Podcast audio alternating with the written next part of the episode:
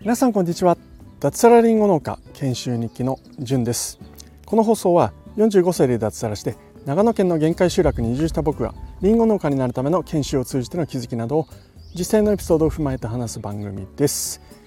はい皆さんおはようございます。2023年4月25日火曜日ですね。えー、今日はですね無益会です。はい。ちょっと疲れてるんですかね。あの朝からですね、えー、ライティングであったりブログであったりいろいろこうわちゃわちゃやってまして多分あの頭が疲れてるんですね。なかなかお題が思い浮かばなくて。ただですねちょっとストックがあったので、えー、本当はお休みの日に話そうと思っていた話をちょっと今日話してみようと思いますが無益会なので、はい、ご承知おきください、えー、僕が幕末が好きな理由。いうお話です、はい。あの、結論から先に言うと幕末って日本の幕末ですね。すごく面白いんですよ。でなんでかっていうとこれですねいろんな人たちがいてそれぞれですねかっこいいんですよ、うん、まあなんでかっこいいのかなってちょっと思ってみたところそれぞれの人が自分の信じる正義のために本気でですね命を懸けて、うん、戦っていた行動していたっていうところが僕が幕末を好きな理由なんですね。うん、熱いんですよね皆さん。あの皆さんご存知ですかねあの幕末というと、まあ、江戸幕府がいてでそれに対してあの、まあ、反対勢力として、まあ、有名なのは長州とか薩摩あるいは土佐藩ですよね。うん、でそういったところの人たちが、まあ、英雄みたいな人がもうきら星のごとくいましたよね。うん、で僕はですね、えー、幕府側かそれともね、えー、明治維新を起こした反政府。当時は反反幕か、えー、そちら明治政府側ですね、えー、後の、えー、そちらが好きかというと、まあ、どちらでもなく両方ともいいんですよね。うん、幕府のために、えー、武士としてですね、えー、最後まで忠誠を誓って戦ったあ、まあ、新選組とかですね、えー、あるいは会津藩ですよね、えー、松平片森とかいましたよね、え、そういった側の信じる正義、え、というのもすごく好きで、え、じゃあ逆にそれを倒した方ですよね、え、薩長ですよね。連合、え、そちらの方があいいかと言われるとそちらでもない。まあ両方好きなんですよね。うん、政府側でいうとまあ政府側って言わないのか幕府側でいうともういろんな英雄いますよね。徳川慶喜、まあ、賛否両論あるかもしれないんですけども最後の将軍である徳川慶喜今言った会津藩の松平片盛あと僕が好きなのは新選組ですね。近藤勇土方歳三沖田総司斎藤はじめ、えー、もう本当にいっぱいいますよね。長倉新八とか。うん、まあねあのー、悲劇的な最後みたいなことを言われたりもしますけどね、えー、あるいは残虐な身風呂とか言って、えー、別紙を込めて、えー、身分の狼ってことで言われたりしたんですけども、まあ、彼らは彼らの正義を信じて、えー、すごい戦って最後まで戦ったというところで、まあ、生き残ったのが確か長倉新八は70何歳まで生き残ってあと斎藤はじめですよね。斎藤はじめも最後名前変えて明治側で、えー、確か警察官かなんかになって、えー、いたというようなこともあったと思うんですけども大体はまあ近藤勇、えー、は斬首沖田総司は病ですよね、えー、何でしょう結核で亡くなったと。いうことであったり土方歳三は最後の最後北海道函館まで行って戦って、えー、死んだなんてこともありましたよね。うん、すごくこう熱意を持って本当命がけで自分の信念に基づいて戦ったっていうところで、まあ、幕府が負けたんですけれども、まあ、すごくかっこいい人たちが多かったなっていうふうに思っております。うん、で逆の方ですよね、えーまあ、薩長だと西郷隆盛、えー、大久保利通あと木戸孝允とかですね。あとそれをつないだ薩長をつないだと言われている坂本龍馬、うん、あとはまあ地味なんですけれども、えー、対抗があったと言われている大村益次郎ですよね。益次郎、うん、日本の軍政のね、陸軍の基礎を作ったなんていうふうにも言われておりますよね。でそれらにの人たち全員に影響を与えたって言われている、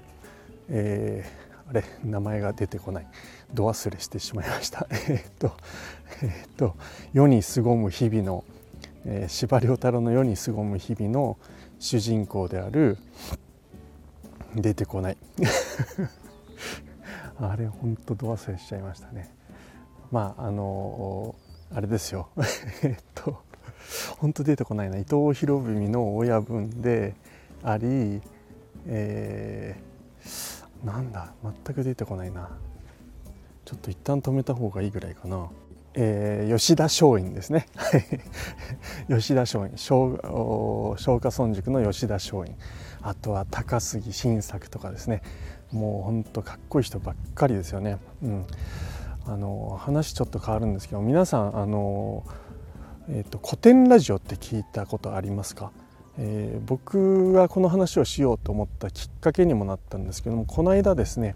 えー、ちょっと耳が空いている時ですね、えー、 Voicy を聞いたりスタンド FM を聞いたりそれでもちょっと聞き終わってああの耳が空いたななんて時に僕はコテンラジオを過去から遡って聞いているんですけどもその時にこの間ですね高杉晋作をの話という形で全何回かな5回ぐらいにわたって話してたんですけれども、まあ、すごく面白かったですね。うん、あの人間的なこう魅力が溢れ出ていて話がすごく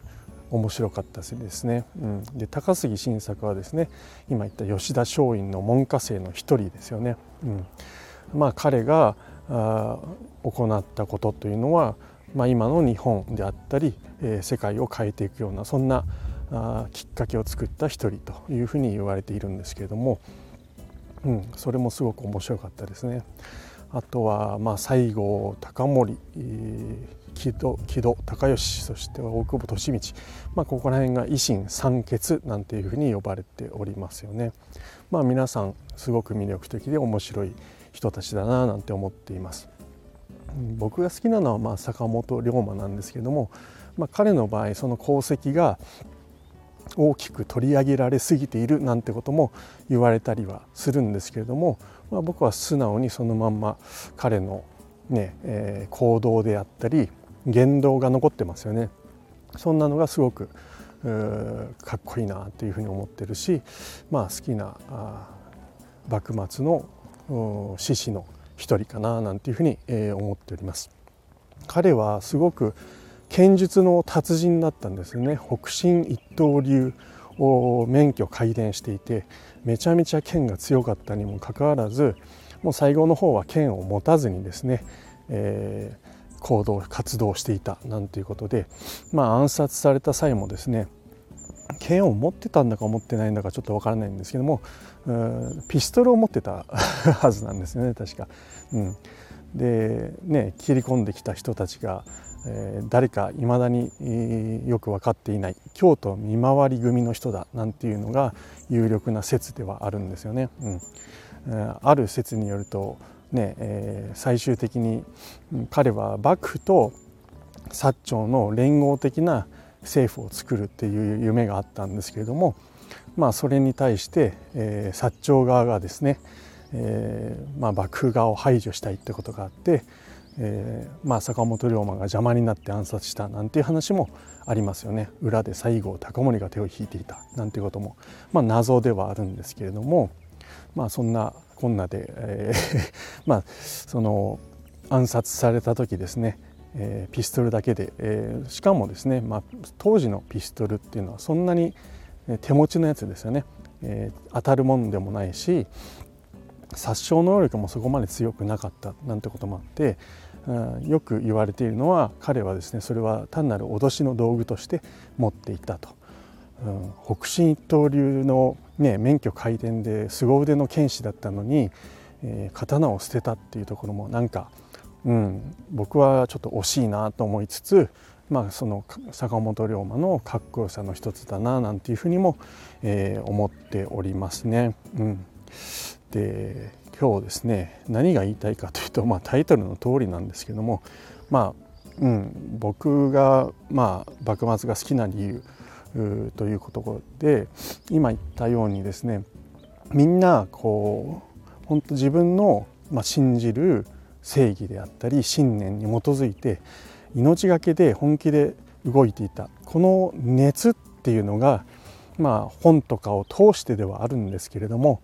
伝わってくるんですよね。うんあのまあ、こういった時代の熱だとは思うんですけども新しい世の中になっていくところでの、えー、それをね、えー、僕らは今、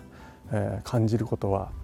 本を通してしかできないですしじゃあ実際今の世の中でこういった熱を持って動いている人たちっていうのが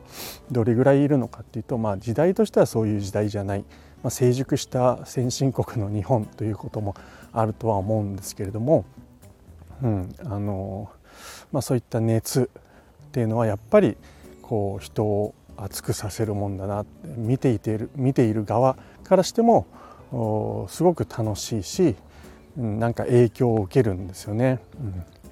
うん、で、うん、話しながら何を話そうかなって今思いつつ、